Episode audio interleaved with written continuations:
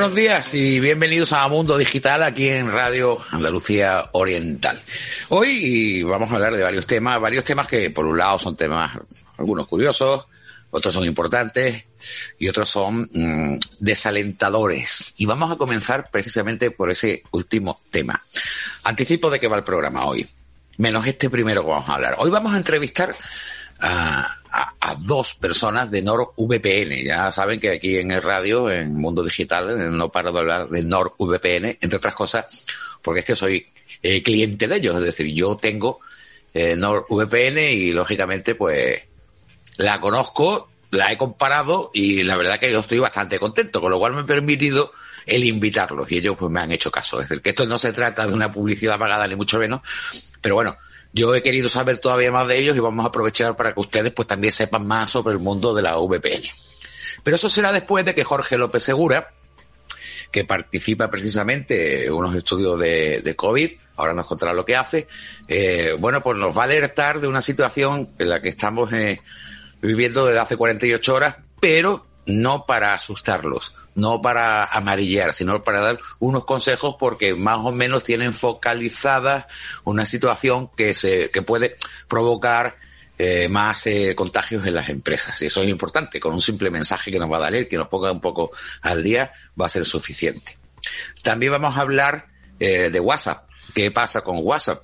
De que todo el mundo está revolucionado con las nuevas políticas de privacidad. También vamos a hablar de eso.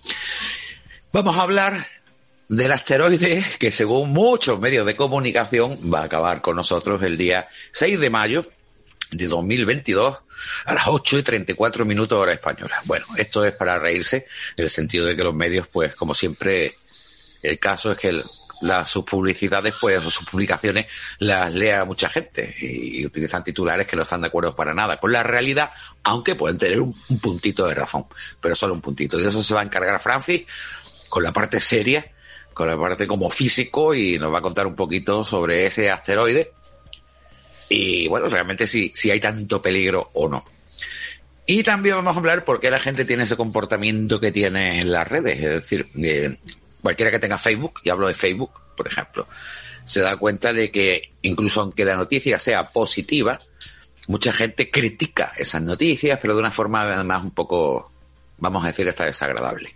Y yo lo que vamos a hablar es qué motiva a una persona a ser tan agresiva eh, gratuitamente o tan negativa en las redes sociales. Así que vamos a comenzar ya aquí el programa y vamos a comenzar hablando con Jorge López Segura. Hola Jorge, buenos días, ¿qué tal? ¿Cómo estás? Buenos días, Javier, ¿qué pasa? bueno, cuéntanos, ¿tú perteneces a un grupo de seguimiento del COVID, ¿verdad? Ponnos en antecedentes para que sepamos lo que nos va a contar. Estamos trabajando junto en colaboración con el ayuntamiento en, detección temprana y en, un plan municipal de, apoyo al comercio, a la hostelería y, en general de cualquier actividad económica. Eh, mediante el empleo de los test de antígenos que, que ya conocéis seguramente, ¿vale? Sí. Entonces nosotros lo que estamos es prestando, pues, pues haciendo los test con objeto de certificar a las empresas, a los espacios públicos y a los empresarios y todo aquello que quieran certificar como espacio, bueno, seguro, ¿vale? Es lo que se intenta es, es eh, aplicar una dinámica de chequeo continuo con test de antígenos al personal, ¿vale?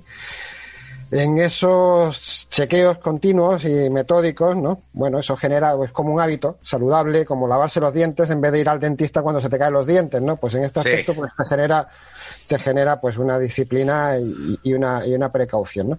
Pues estamos viendo pues el seguimiento que estamos teniendo, pues lo típico, una incidencia al principio pues pues en otoño, a finales del otoño pues un poquito alta, luego bajó, ¿vale? un poquito antes de Navidad y ahora en las últimas 24 o 48 horas eh, hemos tenido, estamos observando unas, incidencias eh, muy grandes, ¿vale? Y que afectan a, muchos ámbitos de empresas, de instituciones, eh, básicamente que, el virus está dando, está dando fuerte y, y mucho, ¿vale? Pero, ¿te refieres a que independientemente de que se esperara un aumento, posterior a, la, las fiestas, lógicamente, y eso se calculaba porque iba a haber reuniones, iba a haber un poco más de movimiento social, lógicamente iba a dar paso a eso. Pero tú me estás hablando que son las últimas 48 horas en las que ha pegado un Especialmente, sí, especialmente. Y no, no una subida cualquiera, ¿no? No, no, no una subida cualquiera. Se nota un impacto Ya eh, el 24, vale, Nochebuena, Navidad, pues a, a, partir del séptimo día, pues empiezas a hacer ya, empiezas a hacer acopio de quién se ha portado bien, quién se ha portado Sí, mal, sí, ¿no? sí. Eso empieza, empieza a surgir, ¿no? Y efectivamente, pues empezaron a surgir algunos casos, ¿no? Pero en las últimas 48 horas ha sido, pues estamos notando, yo lo veo como una explosión auténtica, ¿vale? Y, y es preocupante y además el problema es el, la explosión y cuando empiezas a tomar eh, cuando estás hablando con los que están dando positivos y luego lo que generan los entornos pro- profesionales y de las empresas y de las instituciones lo que yo te alerté eh, Sí. pues eh, en el WhatsApp es cuidado con los desayunos. Es- Exacto, es, ahí es es una estupidez pero es que la socialización eh, somos españoles, somos sociables, pero tendemos a socializar y, y los desayunos, que quizás es lo poco que nos dejan ya para socializar, es cuando te bajas la mascarilla y en 15 minutos estás departiendo con el compañero de trabajo, bajas la guardia y ahí estamos teniendo unos vectores de transmisión muy altos, ¿vale? No O sea- sé, hemos llegado a hablar de la cepa inglesa, no lo, no lo tengo muy claro, pero sí que están habiendo unos, unos vectores de transmisión en, en, en este, en estos recesos que bajas sí, la sí. guardia, eh, que creo que es importante avisar. O sea que el aviso eh, es para las empresas sobre todo, eh, para que ya que están todo el día aguantando la mascarilla, tengan precaución a la hora de desayunar, ya sea dentro de la empresa o fuera de la empresa, ¿no? Fuera de la empresa, correcto. sí. Porque lo que habéis visto es que es ese momento en el que hay prácticamente la mayoría de los contagios en empresas. Sí, realmente es la cara de decir, pero por Dios, si hemos estado desayunando y los tres y, y- y dices ya y, y ves los tres positivos y después pues ahí lo lleváis, ¿sabes? O sea, y es- son esos momentos de... Siento fastidiaros el único momento que nos deja el día de socialización. ya, ya, ya. Pero, Pero quizás es, sea... es un momento en que bajas la guardia confiado en que, en que no es una comida de empresa, no es una celebración, Sí, sí, pero- no es un algo familiar, pero justamente en ese momento es entre núcleo de familia y núcleo de familia, que son donde los- las transmisiones son más efectivas, 60%, pero claro, tiene que haber un vector, ¿no? Sí. Y uno de ellos es, por desgracia, y además dentro de las empresas, es, es este que estoy viendo, que efectivamente están, está sucediendo en estos intervalos pequeños de socialización. Sí. Bajas la guardia y ahí está el virus detrás, especialmente después de unas fiestas, para, para dar el golpe. O sea, que tener cuidado y aunque sea nefasto, evidentemente, para, para todos, ¿no? Sí. El tener que hacer eso, pues bueno, anótenlo que esos momentos que, que se toman de receso, ya sea el que sea, ¿no? Da igual que sea desayuno, almuerzo, merienda que cena, ¿no? Sí, Eh, eh, hay que tener mucho cuidado. Y estamos en, en- en un momento de explosión. Tras las fiestas hay más infectados de lo que parece, ¿vale? De todo tipo. Y en, es en este momento en el que la disciplina y el rigor es, es más importante que nunca. Puede ser que sea por la cepa inglesa precisamente, que por lo visto el contagio es mucho mayor que la cepa normal. Sí, bueno, eso supongo que lo tendrán que cuando vengan los estudios saldrá, ¿no? Pero Probablemente, ¿no? Es, sí, sí, probablemente así sea. Ya nosotros tenemos médicos en el campo de Gibraltar y esto ya allí ya nos estaban dando alarma hace no hace mucho.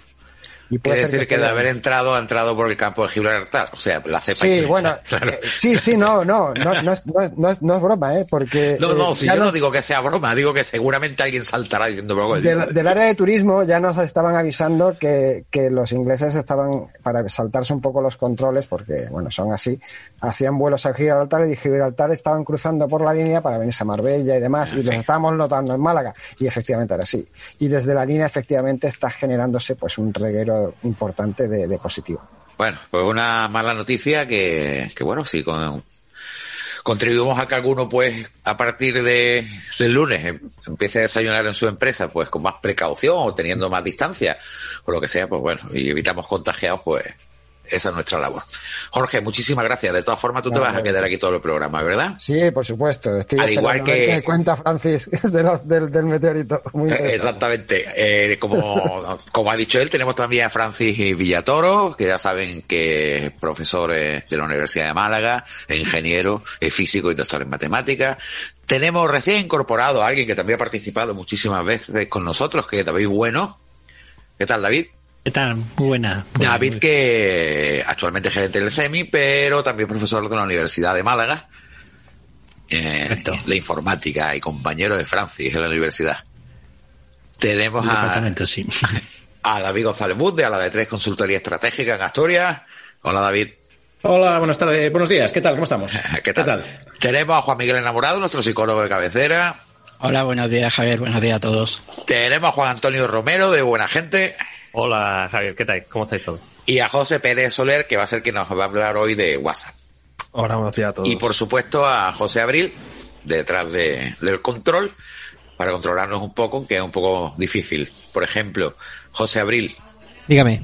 Tú nos vas avisando de los tiempos. Por supuesto, no hay problema. Porque nos enrollamos como persiana. Y bueno, vamos a comenzar el programa y vamos a hablar de, de una VPN, una red privada virtual, que hemos hablado mucho. Y tenemos con nosotros eh, a dos personas de su empresa. Tenemos a Daniel Postiga, que es Country Manager para España y Portugal de NordVPN. ¿Qué tal? Buenos días, Daniel. Eso es, buenos días, Javier. Hola. Buenos días. Y tenemos a Alejandro Marín, que él se encarga del marketing, especialista en marketing también de NordVPN. Buenas, ¿qué tal? Bueno, hay que decir que los dos lleváis España, pero estáis repartidos por el mundo, ¿no? Es decir, Daniel eh, está en Polonia, ¿cierto? Sí, normalmente estoy en Portugal, pero en esta ocasión estoy en Polonia, en Varsovia, que mi mujer es polaca. Así que estamos acá ante la pandemia. Y Alejandro está en Lituania. En Lituania. O sea, aquí estamos y David en Asturias y nos falta por ahí a, Mauricio que nos ha conectado que está en Costa Rica y bueno, eso está muy bien. Hacer los programas online tienen esa ventaja.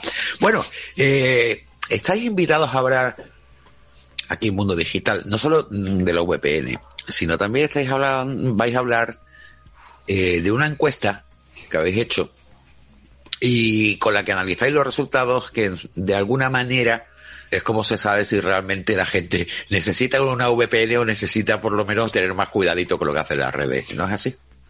Exacto. Eh, en realidad viene muy bien que hayamos empezado el programa hablando de salud, porque, bueno, la pretensión que nosotros tenemos con esto es un poco que concienciar a la gente de cuánto sabe y cómo puede protegerse online Y, y, qué tipo de conocimiento es el que le viene bien a la hora de, enfrentarse pues a ciertos riesgos ¿no? Que, que, todos conocemos y que en mayor o menor medida todos nos hemos enfrentado en algún momento.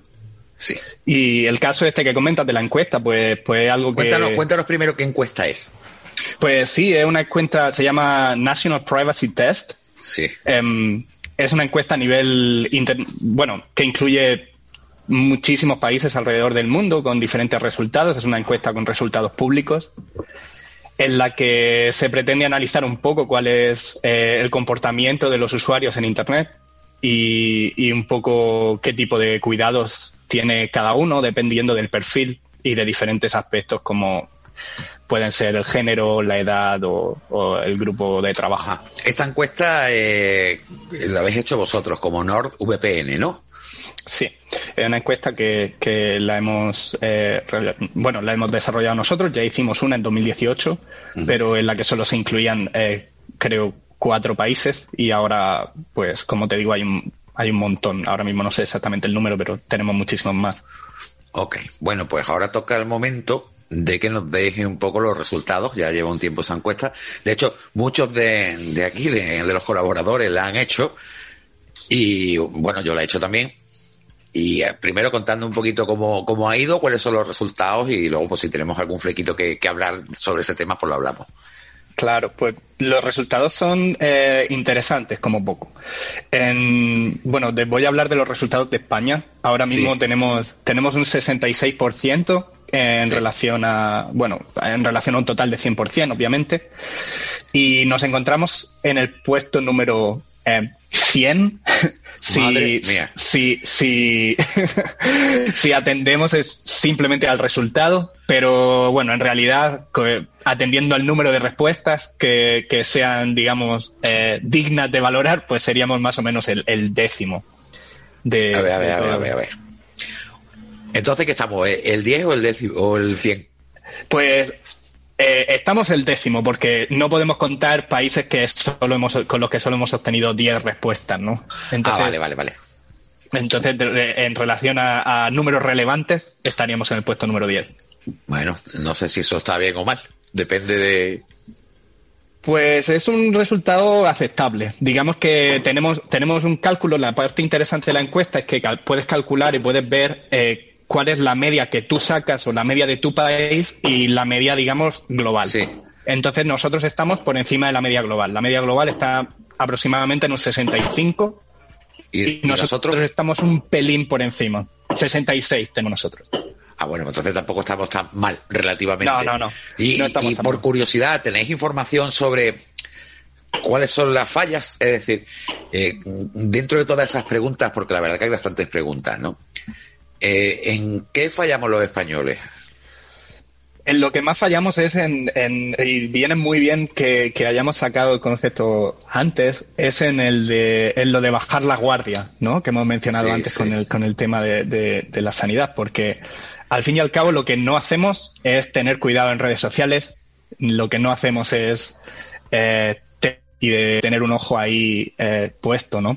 Porque, porque al final todo el mundo que responde a una encuesta te dice, vale, pues darle a todo que sí, siguiente, siguiente, adelante, adelante, es algo que no hay que hacer. Pero Claro. pero claro, ¿lo, lo haces o no lo haces? Sí, hay que decir que, que esta encuesta no está centrada en vender VPN, es decir, no es una encuesta eh, que esté basado vamos a hacer una encuesta para preguntar cosas para decirte si te hace falta o no, porque de hecho muchas preguntas no tienen relación con tener o no una VPN, cosa que me parece muy honesta por vuestra parte, para que los resultados sean fiables. Eh, pero por lo tanto, al final tú dices que se baja la guardia, se baja la guardia precisamente con los acuerdos de privacidad, dando que sí, que sí, que sí, sin leer nada. ¿Y qué pasa con los, y qué pasa con los correos electrónicos, los adjuntos? Caemos mucho ahí. Bueno, eh, ahí, ahí entran riesgos que, que son, que son eh, bueno, de, diversa naturaleza y que, y que, y que todos eh, conocemos como, como pueden ser, pues, yo que sé, el phishing o, o cualquier tipo de, de intento de scam, ¿no? Quizá Daniel puede comentarte esto un poco con mayor precisión. Eh, Sí. Sí, Adelante, solo, Daniel. y solo tener cuidado que he leído por ahí eh, que el phishing es eh, el tipo de malware más eh, común en España Sí. y muchas veces es algo que parece inofensivo, pero si no le echamos un ojo, son pequeños detalles que, que nos fallan y este cuestionario, eh, el intento es mismo enseñar a la gente qué tipo de trucos utilizan eh, estos hackers eh, para, para, para echar a la gente. Y con respecto a entrar en web inadecuadas y web pues que simplemente por entrar, y ahora voy a hablar yo de VPN, por, por no entrar protegido, por ejemplo, con una VPN pueda representar alguna peligrosidad que se podría evitar con una VPN. Sí, por ejemplo, eh, uno, uno, otro peligro muy común en España es lo que llamamos el ataque de intermedio, el eh, Sí, el hombre, middleman. sí, el hombre, el hombre del medio. Sí, Del y eso pasa muy a menudo cuando uno se contacta, se eh, conecta a una red Wi-Fi. Sí. Em, puede ser que sea una red falsa que la ha creado a alguien con una mala intención. Y en estos casos, una VPN sí que, que nos puede valer bastante. Porque Bueno, puede ser falsa o también se puede meter en una red legítima como una cafetería, en un aeropuerto, ¿no? Sí, que no tenga los requisitos de, de seguridad adecuados. Vale, voy yo a hacer una, una pequeña explicación entre el hombre del medio. Vamos a ver. Cuando uno se conecta a Internet, entre su máquina e Internet entran una serie de, cosas como, por ejemplo, son los servidores de DNS, tu propio operador de, de Internet y demás. Entre tu conexión y a la web a la que vas, ahí en medio, en algún punto, se puede colocar a alguien que haga lo que se llama spoofing, es decir, ver la información que va para acá y para allá, desde tu ordenador a la web, por ejemplo, y de la web a tu ordenador. Haciendo esa técnica, eh, bueno, se pueden descifrar muchísimos datos sobre ti, incluso si estás conectando a un banco, pues a la hora de introducir una contraseña y todo este tipo de cosas. ¿Qué ocurre? Tú en tu casa puedes tener un hombre del medio, pudiera ser, pudiera ser, un vecino pues sea un hacker, pero tampoco creo yo que te lo hiciera a ti si estás al lado. Pero evidentemente en redes públicas en las que cualquiera se conecta eh, masivamente y todo eso es mucho más fácil que se conecte y mucho más probable.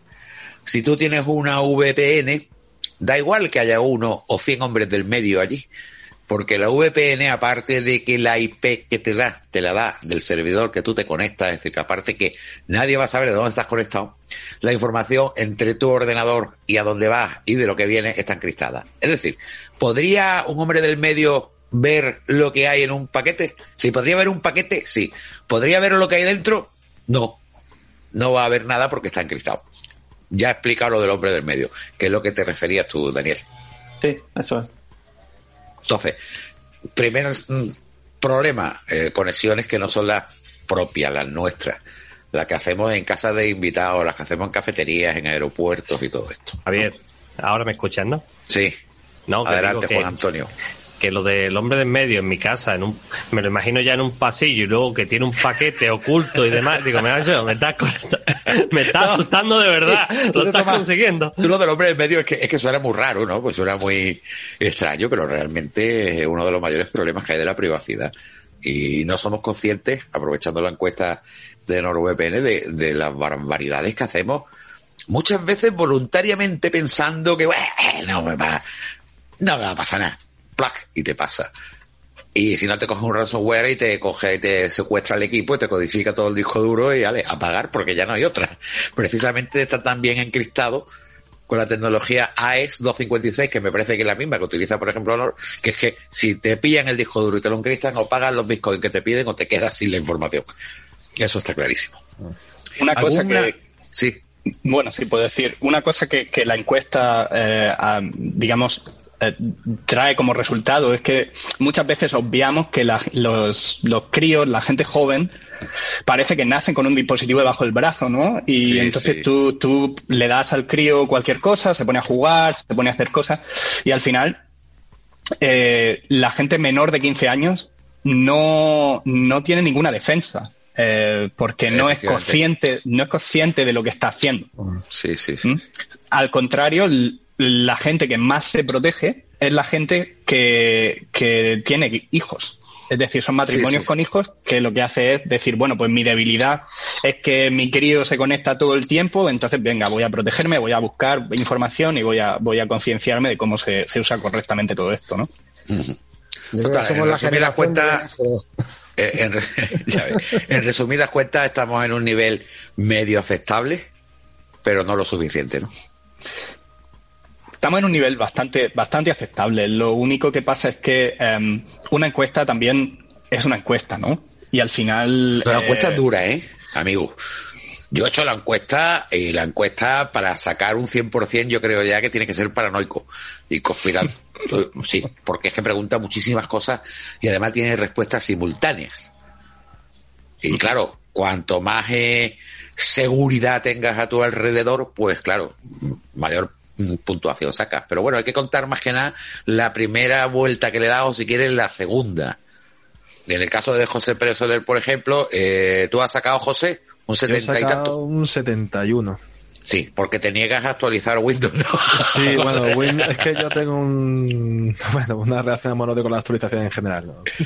Sí, pero precisamente gente como José Pérez Soler, que es administrador de sistemas, pues tiene un sentido que a ciertas cosas eh, pues conteste de una forma diferente porque tiene otro tipo de protección por otro lado. Es que es lo que ocurre. Pero pensando en el nivel doméstico, eh, creo que queda bien. Bueno, ¿qué os parece si hablamos un poquito de NordVPN? Yo tenía ganas de hablar con vosotros sobre un tema muy importante. Cuando alguien elige una VPN, una red privada virtual, la elige, o yo la he elegido, teniendo en cuenta varios aspectos. Además, Alejandro lo sabe porque el día que hablamos le dije, no te he dicho nada porque he tenido ofrecimientos de más VPNs y me he molestado en comparar. Y de todas, me parece que la mejor es Nord. O sea, no lo estoy diciendo ni por publicidad, ¿eh? como usuario te lo estoy diciendo de verdad. ¿Y qué es lo que busqué yo? Yo busqué varias cosas. Vamos a ver, si una VPN lo primero que va a hacer es proteger mi privacidad, he tenido que ver varios factores. Uno, que la VPN, no, no los servidores, sino que la empresa de VPN esté en un país en el que se proteja la privacidad. Me explico. Eh, y eso les recomiendo que ustedes en casa, ahora después, cuando acabe el programa, o mientras tanto que nos oyen, busquen los países de los 14 ojos. eh, desde la Guerra Fría en acuerdo con que empezaron con cuatro o cinco países, Nueva Zelanda, Australia, en Reino Unido, Estados Unidos y demás, que se ponían de acuerdo de alguna manera para intercambiar información sobre lo que hacían sus ciudadanos. Hombre, en aquella época no había, eh, no existía internet cuando empezaron, pero bueno, sí había llamadas telefónicas ya. Eh, eso fue creciendo, creciendo, creciendo, hasta que al final son 14 los países que lo componen, entre ellos España. He visto muchas VPN que te ofrecen unos servicios estupendos, pero que están ubicadas en los países, en uno de estos países eh, de los 14 ojos. No olvidemos que aparte de eso, hay otros países que no estando ahí, también, digamos, tienen cierta relación de colaboración con estos países. Entonces, que mire, vamos a ver, ¿dónde está esta gente? Esta gente está, vosotros estáis en Panamá. Eso es. Exactamente. Panamá no está dentro ni de, ni, ni tan siquiera roza lo que es el, los 14, el- los países de los 14 ojos. Con lo cual, a Panamá nadie puede decirle, dame información porque Panamá dice, no te la doy. Pero la segunda cosa que busqué es si realmente las VPN guardan información que se pueda requerir en algún momento. Yo explico. Cuando uno se conecta a Internet y conecta con su operador de servicio, con su SP, pongamos el ejemplo. Yo, por ejemplo, lo tengo con PTV Telecom. Cuando yo conecto con mi, bueno, mi router, ¿vale? Mi fibra conecta con PTV Telecom, con mi operador, al que yo le pago, para que tener conexión a Internet, cada movimiento que yo haga en la red, en Internet, queda registrado. No quiere decir que yo estén ahí mirando lo que yo hago, pero eso queda registrado. Y queda registrado durante unos meses. Y es una condición legal.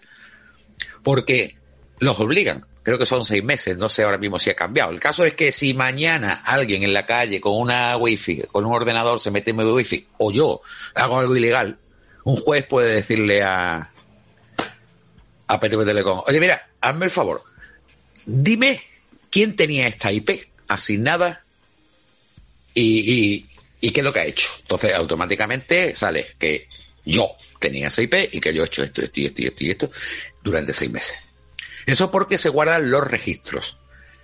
Por lo tanto, ¿qué miré? ¿Esta VPN guarda los registros? No, vosotros no guardáis los registros. De hecho, creo que habéis pasado dos auditorías, una en 2017, 18. do- sí, una en 2018 y otra en 2020, ¿no? Sí, eso es. Eh, incluso fuimos Para comprobar que cumplís con eso, ¿no? Que, que no guardáis ningún registro. Sí. Vale. Eh, Y hemos, hemos sido la primera VPN que, que lo ha hecho eh, por dos veces. Y hemos contratado una, una empresa independiente, ha sido PwC, que, que es bastante conocida respetada y que nos ha hecho la primera, eh, la segunda auditoría. Y incluso de comprobar que, que no guardamos ningún registro, eh, nos ha hecho auditorías también en, en otros servicios como P2P eh, y WPN también. Ajá. Pero vamos, que es normal que, que deis un buen servicio. Eh, Nor, pues ya era famoso con la sopa, pues ahora con el VPN no tiene por qué no hacerlo. Tienen un buen nombre, ¿no? Claro, coño. Bueno, el caso es que eh, habéis pasado también esa prueba. Sí. Es decir, estáis en un país en el que no pueden pedir información, pero en caso de que pudieran, pues ahí lo tiene, porque no hay nada. ¿Correcto? Sí, con, con la entidad eh, legal registrada en y Panamá. lo único no tenemos y lo que. único- y lo único que sabe eh, tu operador de internet, en este caso Procoro Telecom, es que, vale, yo me conecto a una IP que es de una VPN, punto. Como eso es totalmente legal en la mayoría del mundo, inclusive ya en China, sí, en China lo que no quieren es que los chinos monten VPN, pero si las VPN son extranjeras, simplemente con pedir la autorización para trabajar, y de hecho vosotros también trabajáis en China. Sí. No sé si estáis físicamente allí como empresa, que eso creo que no, pero sí que dais servicios a- de VPN a China.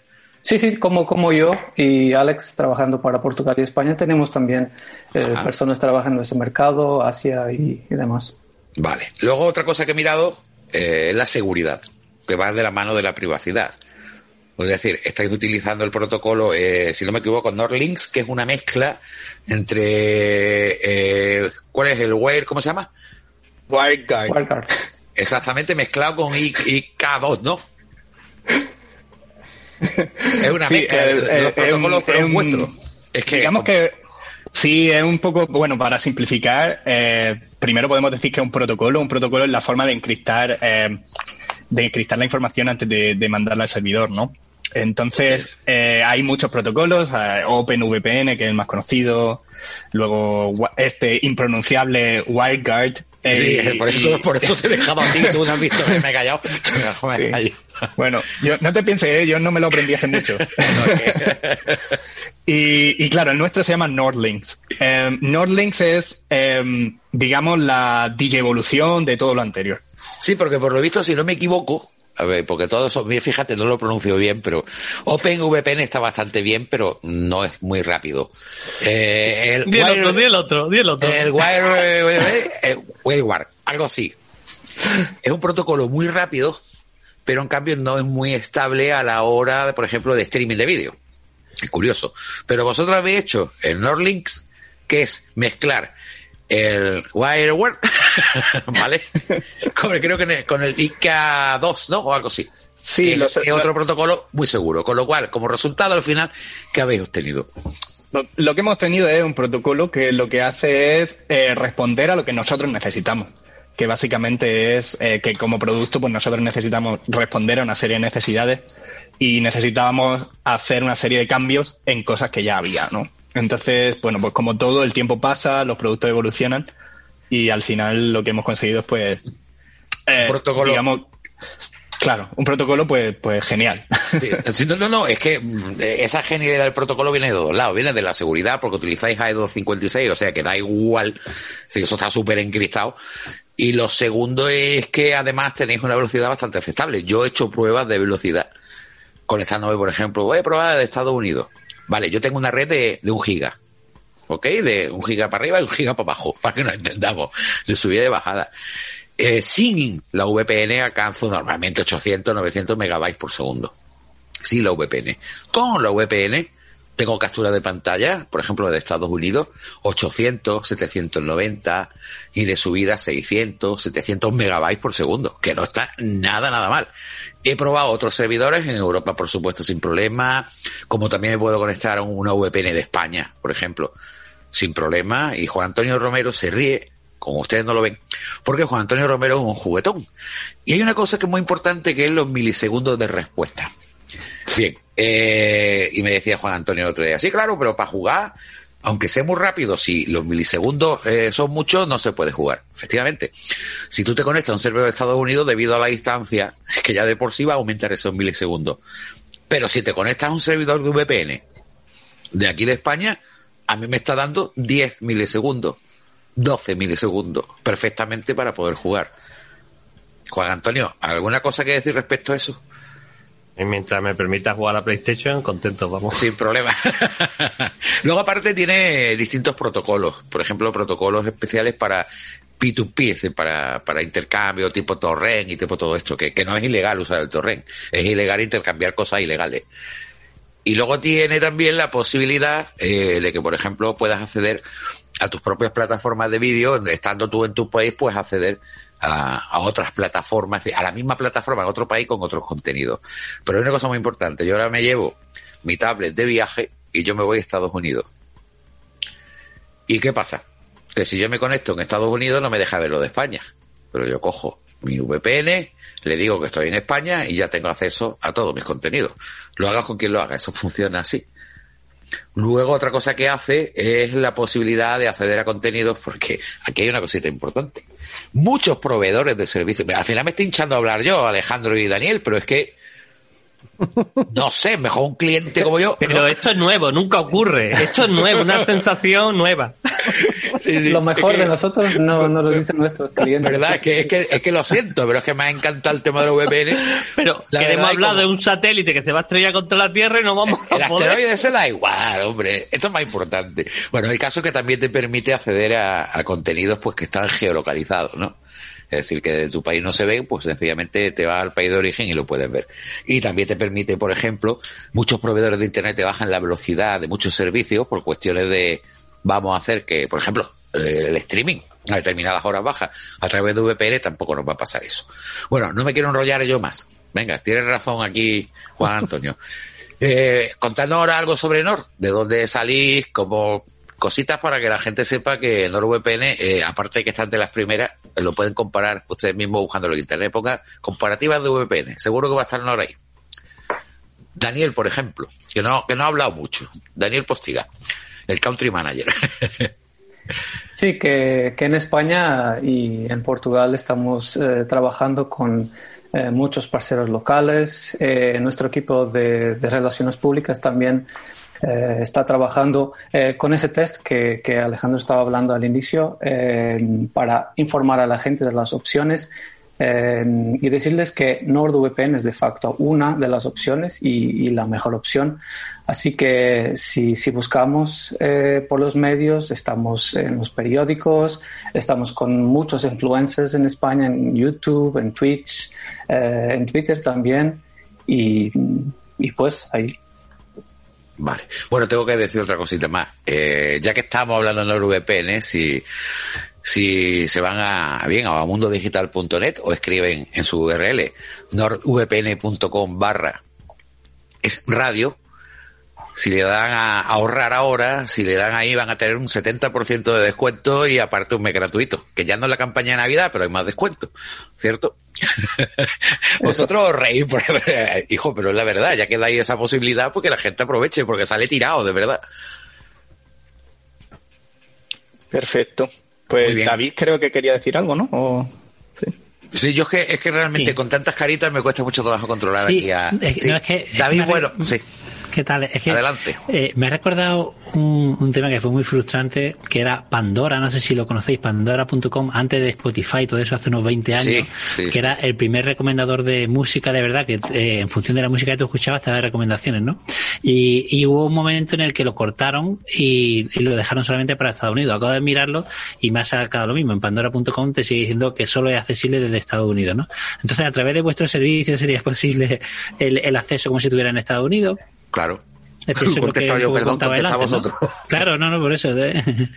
Sí, sí, sí que es posible. Lo mismo con las plataformas de, de contenido en streaming y las que la gente más eh, utiliza como Netflix, eh, Amazon Prime, eh, sí que se puede utilizar. Eh, el, el- el desbloqueo de contenido eh, por tu ubicación y por tu región es un punto fuerte de una VPN. Eh, pero cuando preguntamos a nuestros clientes qué es lo más importante, un 75-80% nos dicen que es la privacidad y la seguridad de la VPN, pero sí que nunca hemos descuidado la parte de- del contenido y de dejar que, que cualquiera pueda acceder al contenido donde quiera que esté. Y otro pequeño truco para los que viajéis. Muchas veces si ponemos que estaban en otro país y compramos el mismo billete nos sale mucho más barato. Así que casi que se puede amortizar solita la VPN Un un en un, par de, en un viaje, por ejemplo, sin ir más lejos. Bueno, pues eh, ¿tenéis alguna pregunta que hacerle a nuestros invitados de NOR? ¿O habéis quedado satisfechos con todo lo que he Con, hecho? con todo lo que tú has dicho, le hemos quedado satisfechos, Javier. Alejandro, ¿alguna cosa que añadir? Pues yo darte, darte las gracias por habernos dado. Bueno, no. Ah, Juan Miguel quería decir algo, ¿no? Sí, yo quería preguntar que a Venga, nivel de usuario, a nivel de usuario, ¿qué complicación tiene instalar una VPN? Es decir, ¿qué es lo que tiene que hacer un usuario, además de contratarla para que eso funcione en su teléfono móvil o en su tablet o en su, o en su ordenador? Pues la, la nuestra no tiene ninguna complicación. Eh, es simplemente, eh, bueno, en este caso acceder a la web eh, utilizando el cupón de Javier o De entrando radio. desde su página. y bueno, es básicamente la, eh, descargarla, abonar la, la suscripción que más convenga y luego hay, hay, funciona en todos los dispositivos y se instala súper fácil. Es como una aplicación que, que pueda eh, instalar desde la App Store o eh, Sí. Google Play o cualquier cosa. Sí, Así tanto que para no PC. tiene ninguna complicación. Tanto para PC como para Mac, por ejemplo, yo lo utilizo los dos y es una aplicación que tiene un mapita del mundo y todo, queda muy, queda muy Mm. chula, muy intuitiva y nada, le das a conectar a, puedes elegir qué protocolo quieres, si quieres OpenVPN, servidores, lo que te dé la gana, pero si no tienes ni idea, instala la aplicación y le das a conectar. Punto. Tanto Yo tenía para... una pregunta para Alex. ¿Hab- ¿Habéis pensado de poner de, de director de, de venta a Javier Atencia? Porque no veas No, no, cómo lo vamos vende de bien. No, no, no, no, es que verá, es que no. Eso lo hablamos después. A ver, Claro, coño. no. Ale- Aprovecha. Ale- Alex, sobre todo, sabe que desde el principio, porque voy a contar la verdad de esta historia, resulta que a mí me llegó varias solicitudes de varias VPN pidiéndole que me afiliara, que me hiciera afiliado y que me iban a dar una comisión de la leche o lo típico. Y yo no me basé en eso. Me llegó, por ejemplo, de PureVPN, muy conocida, de ExpressVPN. Eh, bueno, yo dije, a mí me da igual que, por ejemplo, Electroboom anuncie, no sé si es, no me acuerdo cuál anuncio, Express me parece, porque estoy muy famoso. No, no, no, yo quiero saber que lo que yo voy a recomendar sirva. Y hice las pruebas, en algunas pude hacerlas gratuitamente, en otras no, en otras me basé en resultados de comparativas y además me basé en comparativas que no estaban vendiendo VPN. Me explico, hay muchas que te dicen las mejores 5 VPN y todas son afiliados, no.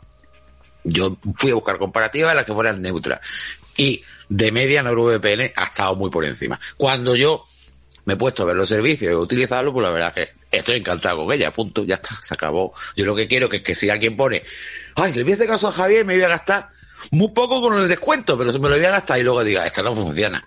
No, no, no, no, eso no lo quiero. Ya está, simplemente. ¿Ha quedado bien? pero que la verdad, me ha quedado cristalino, vamos. Es que la verdad, o sea, que sinceramente, que me interesa a mí que la gente eh, le dé el botoncito, pues claro, como Estoy a todos loco los que por ver vivimos tu del- VPN. Mira, como todos los que vivimos de esto, yo vivo de esto. Entonces, pero lo que no quiero es que nadie eh, haga algo por mi culpa que sea una porquería. Entonces busca mucho y ya está. Encontrado, estoy muy contento y lo ofrezco y con toda la tranquilidad del mundo. Hasta invito a los de NordVPN. ¿A que sí? Una, una última preguntilla, eh, eh, porque ponía ahí en la, en la página que he estado mirando, eh, también se puede poner en el router, ¿no? Sobre todo pensando, como decía ahí, en el tema de las familias, ¿no? Es decir, eh, es fácil esa instalación de, de ponerlo en el router para que todos los accesos que se hagan desde el domicilio pues eh, estén controlados, ¿no? Sí, en nuestra, nuestra página tiene eh, un tutorial de cómo hacerlo y lo recomendamos que, que lo hagan desde el router porque con una suscripción puedes conectar hasta seis dispositivos, pero si, si lo conectas en tu router, si lo configuras en tu router, eh, tienes eh, en, tu, en tu red, en tu casa y eh, todo está protegido. De todas formas, yo voy a hacer la recomendación contraria. Yo lo prefiero por dispositivo. Voy a explicar por qué. Porque la mayoría de los routers lo que traen es el protocolo OpenVPN, que no está mal, pero no ofrece la velocidad del protocolo Nordlinks, que es, ya irán actualizándolos, pero de momento, o incluso PPTP, que eso es un protocolo de VPN que si alguno lo tiene en su router, mejor que no lo active porque no tiene ninguna seguridad.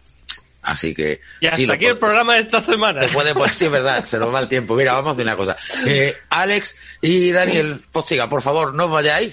Seguid con nosotros, que ahora Francis Villatoro nos va a hablar de que mm, contratemos el VPN para dos años, creo que nos da tiempo, ¿no? Porque para 2022, pues, vamos justito. Bueno, Bueno, la bueno. noticia, la noticia de muchísimos medios. El día 6 de mayo, a las 8.34 minutos de la mañana, hora española, un asteroide va a impactar en la Tierra, según la NASA. Todo eso lo he leído y si lo buscas, los titulares son espantosos. Pero eso es una mentira totalmente por parte de los medios. También la verdad que han dicho que, que bueno, va a pasar cerquita. Cuéntanos la realidad del asteroide.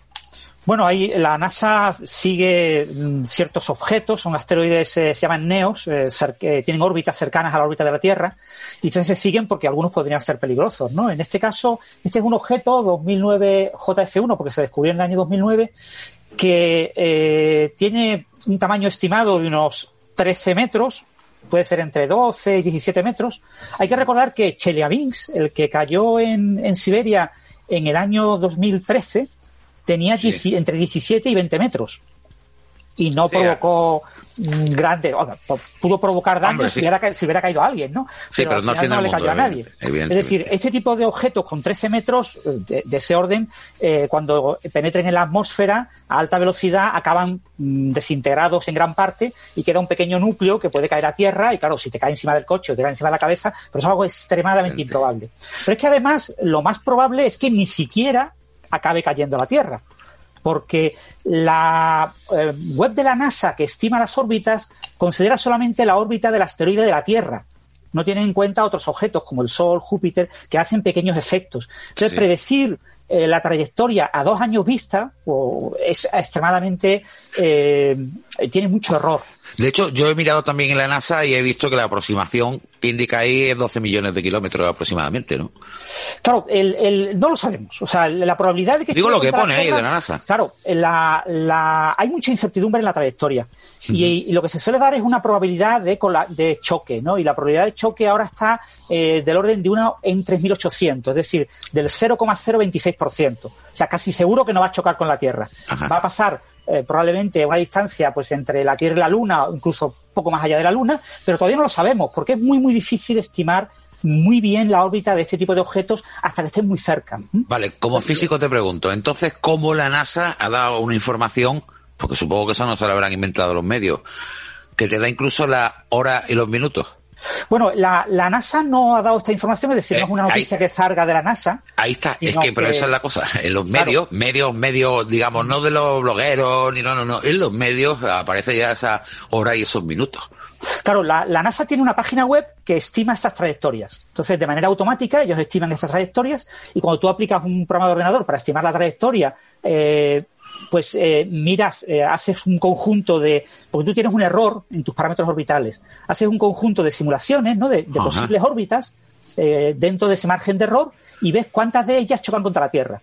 Y entonces eh, se han encontrado que una de ellas hacen ese orden, hacen del orden de 3.000, 4.000 eh, simulaciones y si una de ellas choca contra la Tierra, ponen el tiempo de ese choque. Entonces, lo que se ha publicado es la fecha y la hora de lo que ofrece una simulación cuando hay otras miles que no chocan contra la Tierra. O sea, amarilleo como siempre en los medios de comunicación. Lo único que tenemos que hacer es estar tranquilos porque incluso aunque pegara, aunque llegara, teniendo en cuenta que mide eh, 13 metros, más o menos. Se estima unos 13 metros. Y, y viene a 24.000 kilómetros por segundo, seguro que cuando llegue a la atmósfera, que vamos, no la atraviesa ni de casualidad. Claro, y como el ángulo además no sea muy vertical, todavía menos. Sí, probablemente sea muy muy difícil encontrar restos en, en, tierra de ese objeto si acaba entrando, pero lo más seguro es que ni siquiera entre en la atmósfera. Bastante tenemos ya con lo que tenemos como para que encima pensemos que vamos hay, a me ha hecho gracia el comentario de la NASA que ha dicho que, que no se prevé una colisión contra, ningún, contra la Tierra en 150 o 200 años. Me preocupa sobre todo el margen ese de 150 o 200 años. Sí, que, que, digo yo, y en esos 50 años de margen como que... Oh. Pero bueno. Este bueno, tipo de objetos eh, en general, eh, y, eh, estimar su órbita es muy muy complicado y requiere simulaciones muy precisas. Entonces, normalmente eh, la, las estimaciones buenas son a un mes vista. Sí, a, sí. O sea, ahí sí puedes estimar eh, bien. Pero ahora mismo la estimación es muy mala y sobre todo de todas que formas, eh, la NASA no ha publicado una noticia. Eh, la, Francis, la, tiene, la, NASA tiene una página web donde saca estos datos de manera automática. ¿eh? Es un ordenador eh, el que automáticamente sí. va sacando estos datos. Vale, de todas formas, Francis, eh, ya hemos tenido tantos avisos de que no iba a pasar esto y yo estoy convencido de que si alguna vez la NASA tiene 100% de seguridad, no lo va a decir. Porque se podría montar aquí ya la...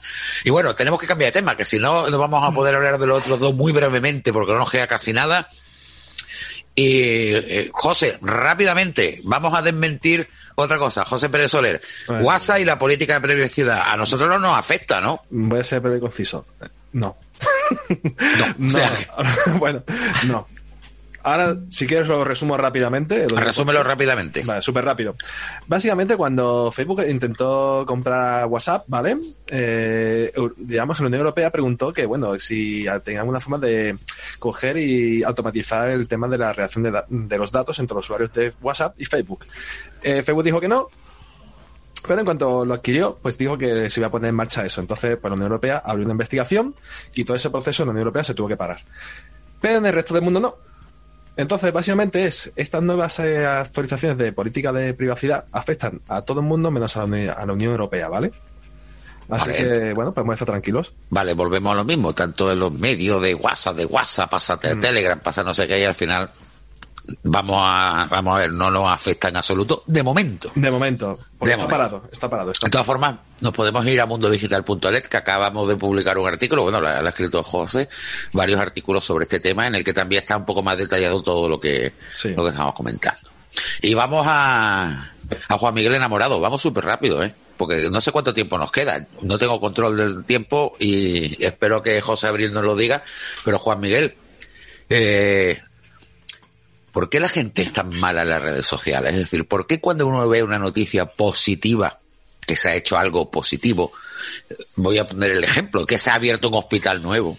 Yo, yo voy a poner un Que han- ejemplo. que han un puesto ejemplo- una fuente para perros y en vez de decir Yo- que bien, eh, es que está muy alta, es que está muy baja, es que podían haber puesto dos caños. Es decir, ¿por qué la gente es tan un pitido, José, en internet y en las redes? Una cosilla que quería hacer yo, Sí. yo un comentario sobre esto mismo.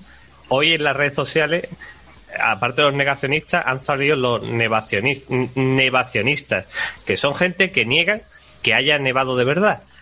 Que dicen que lo que Venga, está nevando es plástico. si tú dices que no va a haber troll, pues claro que tiene que haberlo. No, no, no, no, pero Bueno. en serio, ya aparte de las majaderías de la gente, ¿no? De la tierra plana Sí, y todas esas cosas.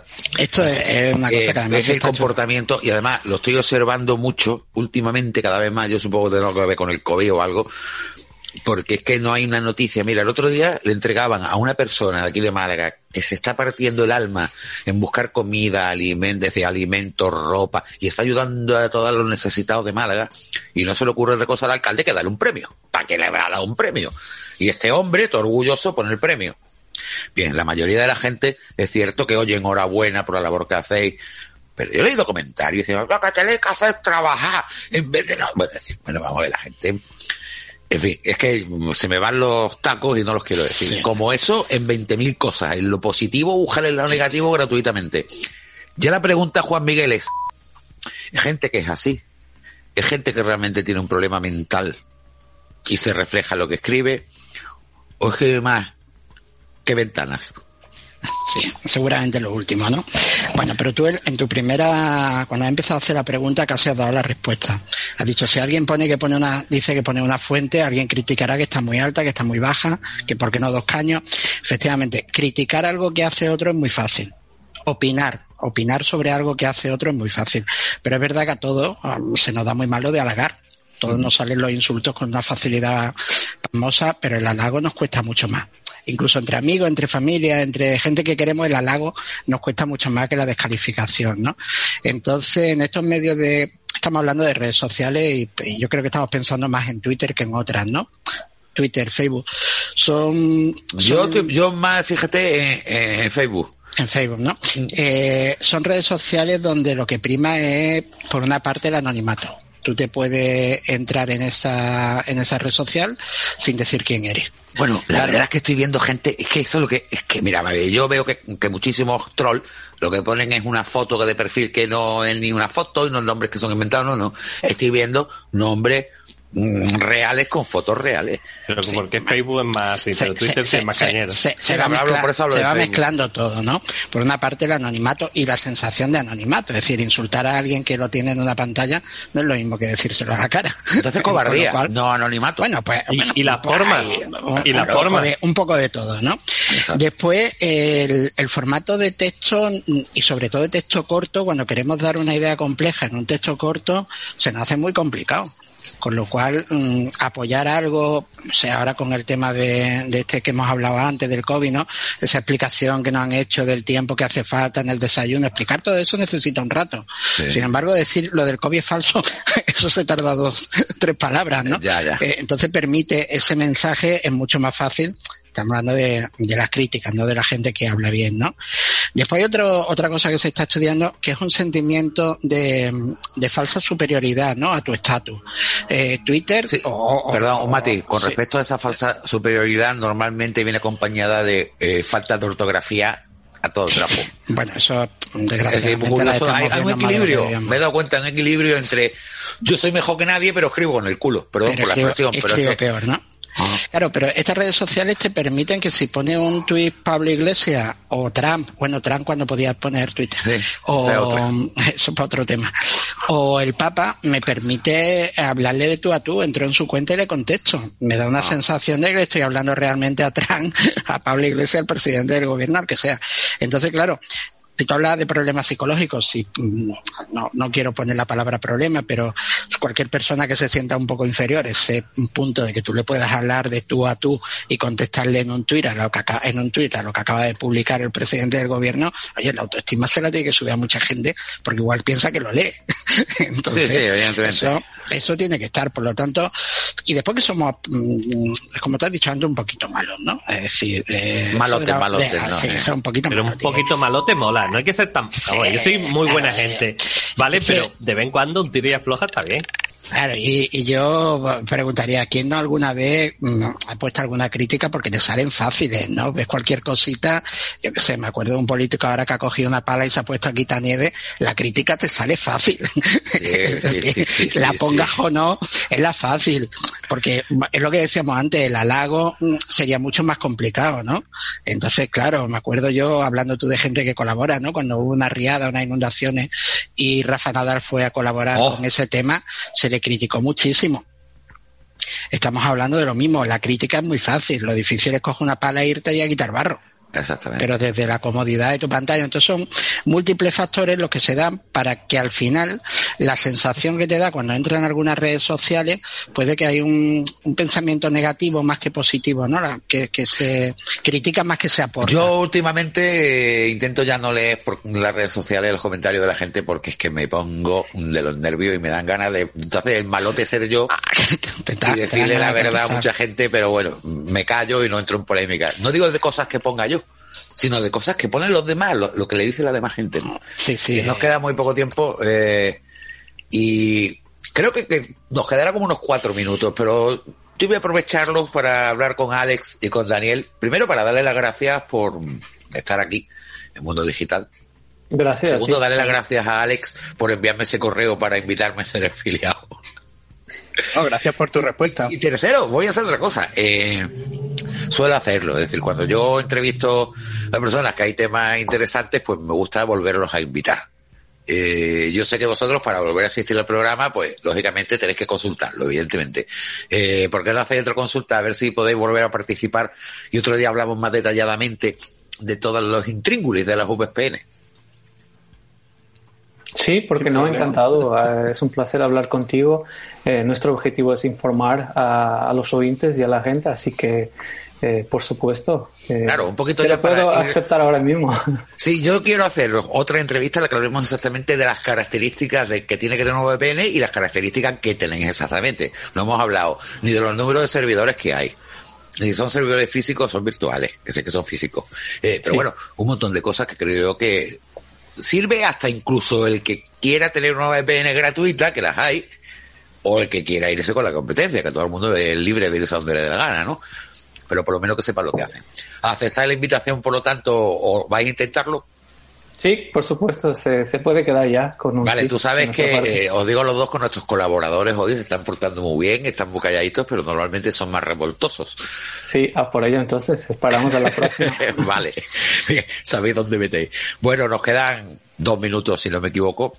Daros las gracias de nuevo, Alejandro. Solo y quería Daniel. decir que esta mañana, esta mañana en el polígono donde yo, eh, bueno, el polígono donde yo trabajo suena un poco feo, pero bueno, en, en la empresa donde yo trabajo, ¿vale? Eh, he visto unos pingüinos quemando un palet porque es que está la cosa ya, de frío que está hace, ¿no? complicada ya la cosa, sí. A ver, Alex, ¿qué temperatura hace en Lituania? Menos 10. Daniel, y allí es... En, Polonia? Varsovia, en menos 6 ahora. Eh, ¿Qué decías tú, Juan Antonio? Que viva Málaga, ¿qué te voy a decir, tío? Exactamente. Exactamente. Bueno, pues José Pérez Soler, muchísimas gracias. Recordar que lo que José ha contado lo tienen en mundodigital.net. Entran ahí y está ya puesto. David, bueno, eh, gracias por estar con nosotros. Esperamos que esté la semana que viene también. Intentaremos. Hablaremos de Victoria, que no es tu mujer, es tu niña voz. Eso es. Juan Antonio, a ti no te digo nada. Hasta la semana que viene.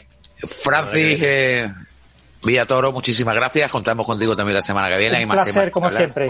Y hay más temillas que hablar, lo mismo que con David, lo mismo que con Juan, con Juan Miguel, que hoy no me ha dicho claro mm, si es que esa gente es mala, mala, mala o son enfermos mentales. Yo creo que como profesional pues, un poco se queda ahí en ese, ese medio limbo. Y darle las gracias a todos ustedes y que darle las gracias a Radio Andalucía Oriental y que ya saben que en mundodigital.net tienen también ahí pues eh, muchas cosas de las que hablamos aquí en el programa. Muchísimas gracias a todos y hasta la próxima semana.